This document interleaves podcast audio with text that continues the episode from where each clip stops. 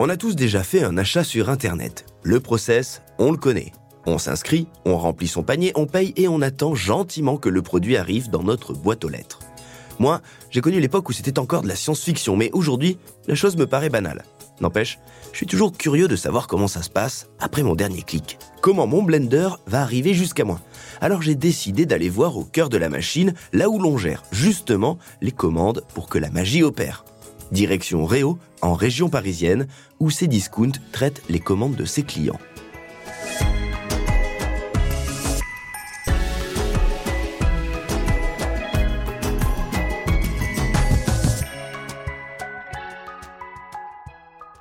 Bon, de prime abord, c'est un hangar. Un très grand hangar. À l'intérieur m'attend Elodie Dora. C'est elle qui gère cet entrepôt. Je suis dans l'entrepôt. Un entrepôt qui fait combien de mètres carrés Alors l'entrepôt fait 60 000 mètres carrés. 60 000 mètres carrés pour qu'on se rende compte. C'est quasiment 10 terrains de foot. Alors c'est énorme. Après pour un entrepôt euh, logistique commerce, rien de rien de très surprenant. euh. Pour qu'on se rende compte d'un chiffre. Combien est-ce que vous savez par exemple combien de colis sortent euh, par mois ou par année, je sais pas, de ce site-là? Alors l'année dernière, c'est plus de 4 millions de colis qui sont partis de Réau à destination des clients. Vous me montrez ces machines qui ont l'air dingues là? Avec plaisir, suivez-moi. Alors là, on arrive dans un entrepôt. Alors je vais essayer de le décrire. Euh, Déjà, il est impressionnant. Je sais pas combien de mètres de hauteur sous plafond. On sait ça Alors je vais pas le mettre, je sais juste que ça occupe une surface de 3200 mètres carrés dans une cellule qui en fait 6000. Alors voilà, face à nous, il y a des centaines, des milliers de bacs qui ressemblent aux bacs qu'on peut avoir chez nous en rangement en plastique, qui sont euh, répartis sur, je je sais pas, je dirais 12 mètres de haut. Et je vois des... Ah oui, alors il y a des petits couloirs entre chaque bac et il y a des petits robots qui, qui, qui courent partout. Donc on a une cinquantaine de robots euh, qui vont chercher les bacs qui contiennent les produits que les préparateurs doivent sortir pour euh, les préparer, pour les expédier pour les clients qui ont commandé. Le petit robot va aller chercher le bac qui contient le produit que vous avez commandé. Il emmène vers les stations ici où on a des collaborateurs. Donc euh, le bac arrive, il sait qu'il doit prendre euh, tant de produits dans le bac. Il les prend, il les sort. C'est vraiment des robots très intelligents, ils sont autonomes, c'est lui qui va chercher le bac le plus proche au bon endroit. Ils respectent un peu les priorités entre eux, hein, c'est-à-dire qu'ils ne se rendent jamais dedans. Et quand un robot même euh, est en panne de batterie, il va bientôt être en rate de batterie, bah, il va se charger tout seul. Ah ouais, un peu comme les... Ça ressemble un peu aux aspirateurs, mais un peu plus gros pour le coup, aux aspirateurs automatiques qu'il y a à la maison. Et après, on va à l'emballage. Exactement. En effet, une cloison sépare l'immense hangar où sont stockés tous les produits et la zone où ils vont être emballés. Là, c'est une autre ambiance, d'autres machines. Alors là, on vient de franchir une porte et alors, alors on se croirait presque sur un quai de gare. Il y a un... Non, c'est pas un train, c'est une machine. Qu'est-ce que c'est que ça? Ouais, c'est une machine d'emballage 3D. Donc c'est vrai que quand on se met au-dessus, on pourrait aller sur la passerelle, on a l'impression un peu que c'est une rame de tram. Alors pour que les gens se la représentent, donc ça ressemble à une rame de métro ou de, un wagon de train. Et d'un côté, il y a des, du carton qui a plein, qui rentre comme euh, sur les rotatifs d'un- d'un d'un journal. Et les colis ben, qui ont été préparés juste avant, ils arrivent, ils sont posés sur le, sur le petit euh, tapis roulant. Et la machine emballe euh, sur le produit. Ça me fait penser à un truc parce que souvent quand on a parlé d'e-commerce pendant ces dernières années, ce qui a été pointé du doigt, c'est vous vous rendez compte, en fait, euh, il y a beaucoup d'emballage, beaucoup trop, et puis parfois un petit ustensile euh, ou un petit outil que j'ai acheté, ben, il va être emballé dans un carton qui est énorme, qui est disproportionné, donc ça prend de la place, donc ça fait plus de camions sur les routes. En fait, ça, prend les mesures du produit, ça part dans la machine et du coup, euh, la taille du produit a été enregistrée et la découpe de carton se fait bah, la taille du produit. Savoir qu'on réduit le vide à peu près de 30% dans les colis. Donc ça, c'est quelque chose de très vertueux, hein, que ce soit pour nous, euh, puisque finalement c'est moins de consommables de carton euh, utilisé. Pour euh, le transporteur, puisque finalement on transporte moins de vide, donc plus de colis dans les camions, mais également pour le client, puisqu'à la fin le client, ce qu'il veut, c'est un produit ajusté et ne pas recevoir un colis partiellement vide.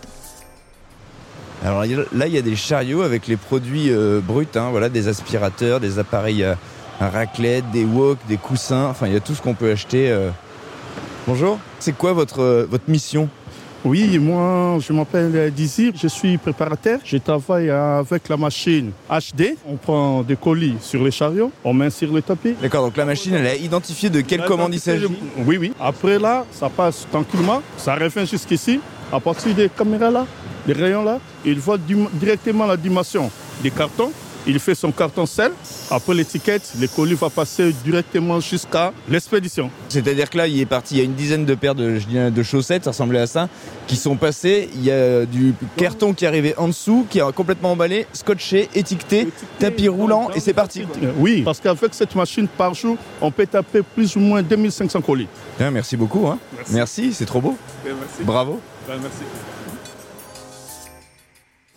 Non, et alors, j'étais en train de, me dire, il a l'air très fier de sa machine, il a l'air d'être très content d'être ici. Souvent, un- une chose à laquelle on pense, c'est les conditions de travail. Euh, là, c'est la deuxième personne que je croise et je vois des gens un petit peu autour de nous. Ça a l'air simple, enfin simple, fluide. Euh, alors, c'est peut-être fatigant, certainement. Il y a du bruit, on est quand même dans un entrepôt, mais ça a l'air pas mal. Ils ont l'air euh, contents d'être là.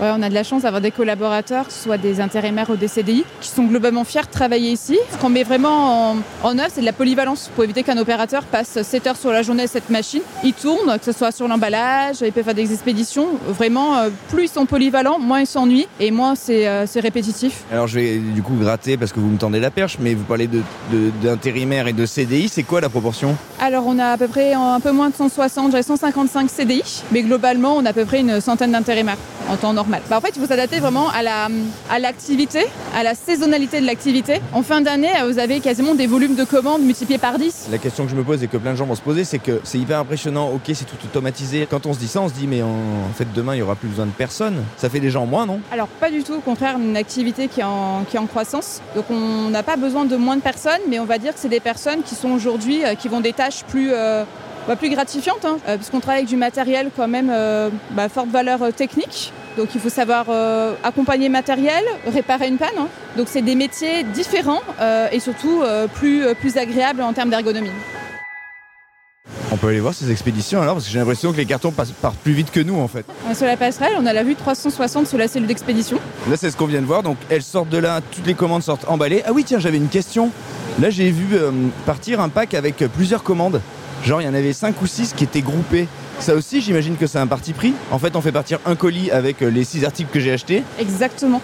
En fait, si vous êtes un client, vous avez commandé plus qu'un produit, bah, ils sont tous regroupés et ils partent évidemment dans, le même, dans la même boîte. Et en face de nous, il y a un peu comme dans les aéroports, là, des, des, des racks et des tapis roulants, euh, comme qui distribuent les valises, et chacun va dans un coin. Enfin, chaque carton est.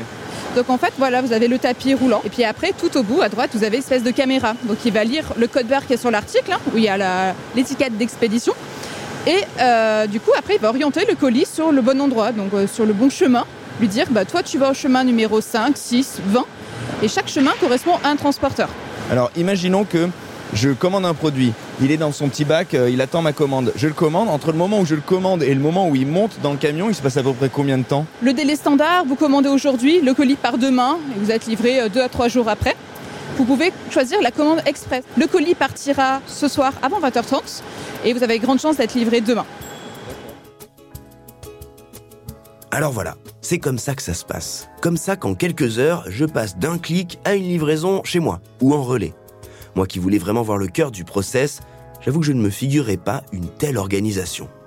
Ce qui est impressionnant, c'est l'absence de frottement. Tout est fluide. Et force est de constater que les employés ont l'air d'évoluer dans cet environnement avec une grande facilité. Ravi de voir aussi que même lorsqu'on envoie des dizaines de milliers de colis, on peut prêter attention aux questions d'emballage, de transport et donc d'environnement. Désormais, quand je validerai mon panier, j'aurai une pensée pour les employés de l'entrepôt de Réo, entourés de leurs petits robots, à l'heure du café.